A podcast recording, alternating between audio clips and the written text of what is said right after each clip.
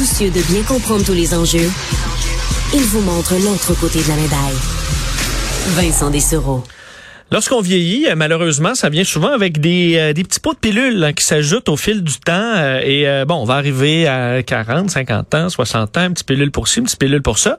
Et souvent, on oublie, semble-t-il, d'en retirer de ces pilules-là. Et on se retrouve à un certain âge à avoir énormément de médicaments à prendre qui sont peut-être, dans certains cas, inutiles. Et que la prise de trop de médicaments ben, cause évidemment d'autres problèmes. De sorte que des chercheurs et chercheuses canadiennes travaillent sur un logiciel qui veut déprescrire euh, certains médicaments qui sont jugés inutiles. Un algorithme qui s'appelle MedSecure et qui pourrait, euh, on l'espère, ben, diminuer la quantité de médicaments et euh, améliorer la vie de plusieurs personnes. On en parle avec une doctorante en médecine expérimentale, membre de l'équipe derrière ce logiciel, Émilie Bortolucci Courval, qui est en ligne. Bonjour.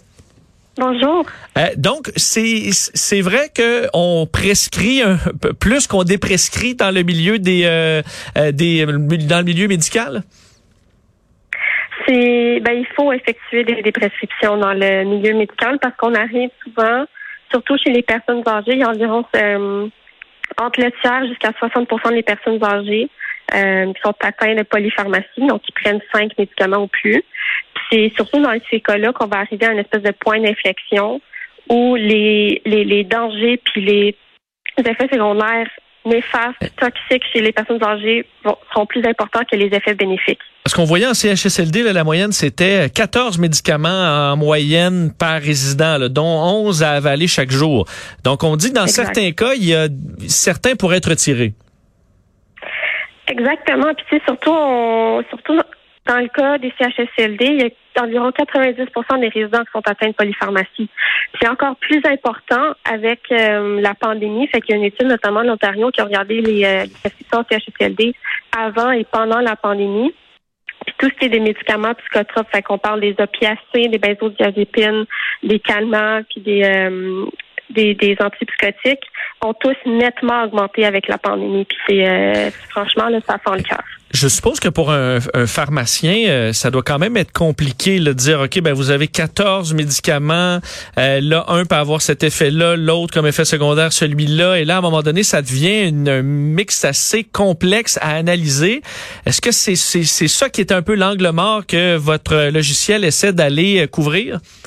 Ben, c'est ça, fait Normalement, ce qu'on voit, c'est qu'il existe plein d'outils pour effectuer des prescriptions euh, qui ont été validés par la science, mais ce sont tous des outils comme sur papier. S'en servir, ça devient très, très chronophage pour autant le médecin que le pharmacien que l'équipe interdisciplinaire. Fait qu'il n'y a aucun outil qui compile les autres. Alors, c'est une grande perte de temps, puis MedSecure va aller s'impliquer là-dedans, puis va s'installer, puis aller chercher les données de santé du patient puis faire la référence croisée avec tous les outils des prescriptions qui sont déjà compilés dans son système pour émettre le rapport PDF pour donner un espèce de chemin de route de des prescriptions pour euh, à l'intention des cliniciens pour qu'ils puissent être guidés dans leur démarche de déprescription. Euh, Avez-vous en général une idée de combien pour quelqu'un qui a 14 médicaments, là, je comprends que c'est du cas par cas, mais votre logiciel, est-ce que ça en permet d'en retirer un, trois, la moitié? Est-ce que vous pouvez nous donner une idée de grandeur? Ben, ce qu'on a vu dans l'étude qui a été faite, euh, qui a été dirigée notamment par ma directrice de thèse, Émilie McDonald, et mon co-directeur de thèse, Todd Lee, qui sont les cofondateurs de, de MedSecure, on a vu que le taux des prescriptions a augmenté de 55% euh, comparé au groupe de au groupe contrôle, là, qui est environ 20 fait, 25% euh, fait que, On augmente déjà de 35% le taux des prescriptions, ce qui est quand même incroyable. Fait que, puis, on a regardé, je pense, les études, ça revient à enlever comme un ou deux médicaments par patient à travers les 6000 patients qu'on a passés dans l'étude.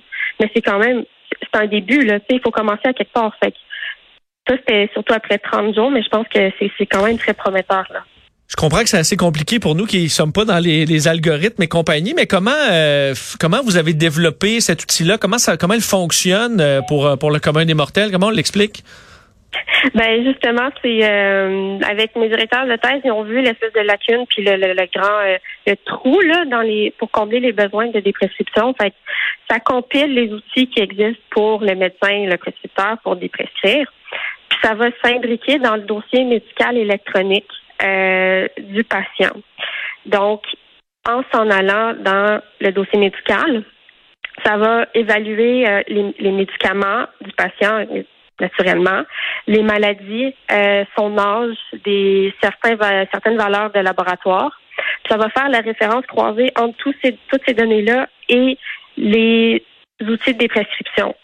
Fait que ça va voir, OK, mettons, pour euh, X patient qui fait le diabète, mais que son taux de glycémie, il fait souvent des hypoglycémies, donc des baisses de taux de sucre qui peuvent être dangereux pour le patient, mais là, on va peut-être indiquer dans le rapport, ah, mais on peut peut-être envisager la diminution du taux d'insuline qu'on donne à chaque à chaque jour. Euh, puis aussi, mettons, des, médicaments, tout ce qui est euh, des laxatifs, il y a le Doxat notamment, qui, euh, qui est souvent prescrit, mais qui fonctionne pas selon les études cliniques, puis qui est souvent donné quand même aux patients. Fait que celui-là, il va être noté dans le rapport PDF comme quoi on devrait le retirer parce qu'il n'y a pas d'effet bénéfique. Euh, fait qu'on va vraiment dans, euh, dans ces eaux-là. Quand même dommage ait des, des, médicaments comme ça qui soient prescrits. Il faudrait peut-être que, que, le message se passe de ne plus les, les, prescrire. Donc, des fois, il y a du retard comme ça. Est-ce que l'information se rende aux au, au médecins? On, c'est ça. On essaye le plus possible à travers la recherche. Puis, on essaie de passer justement par euh, le gouvernement pour instaurer des programmes et les mettre en place pour encourager la dépression parce qu'on s'entend, c'est ça doit être un, la polypharmacie est un problème qui doit être attaqué à tous les fronts. Donc, c'est pas par une seule intervention qu'on va résoudre le problème. Mm. Donc, oui, si on retire les médicaments chez certains résidents CHSLD, ça va améliorer leur qualité de vie, mais encore faut-il compenser en ajoutant des activités pendant la journée pour les stimuler parce que souvent, euh, les, contentions chimiques servent un peu à, ça là, hmm. euh, CHSLD. Euh, là, on, vous arrivez au même moment que bon, où Christian Dubé, le ministre de la Santé, veut réorganiser le système de santé en faisant un système plus moderne, essayer d'éliminer justement les fax, moderniser le tout. Est-ce que ça peut être un bon moment pour intégrer ce genre d'outils-là dans notre système de santé? Est-ce que c'est possible de le faire de façon efficace et rapide? Ah, absolument. Je pense que, on a vu avec quand Christian Dubé est venu au pouvoir, il y avait un mandat de transformer la manière dont les données de santé sont gérées. Ça, a vraiment été accéléré dans les hôpitaux, mais on dirait que ça a comme un peu frappé un mur dans les CHSLD parce que c'est vraiment enraciné dans des dans une culture très différente du milieu hospitalier.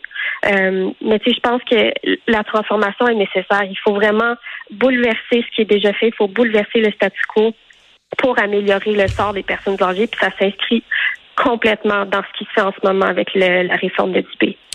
Très intéressant. Mais bravo pour votre travail. Euh, merci d'avoir été là. Ah, merci.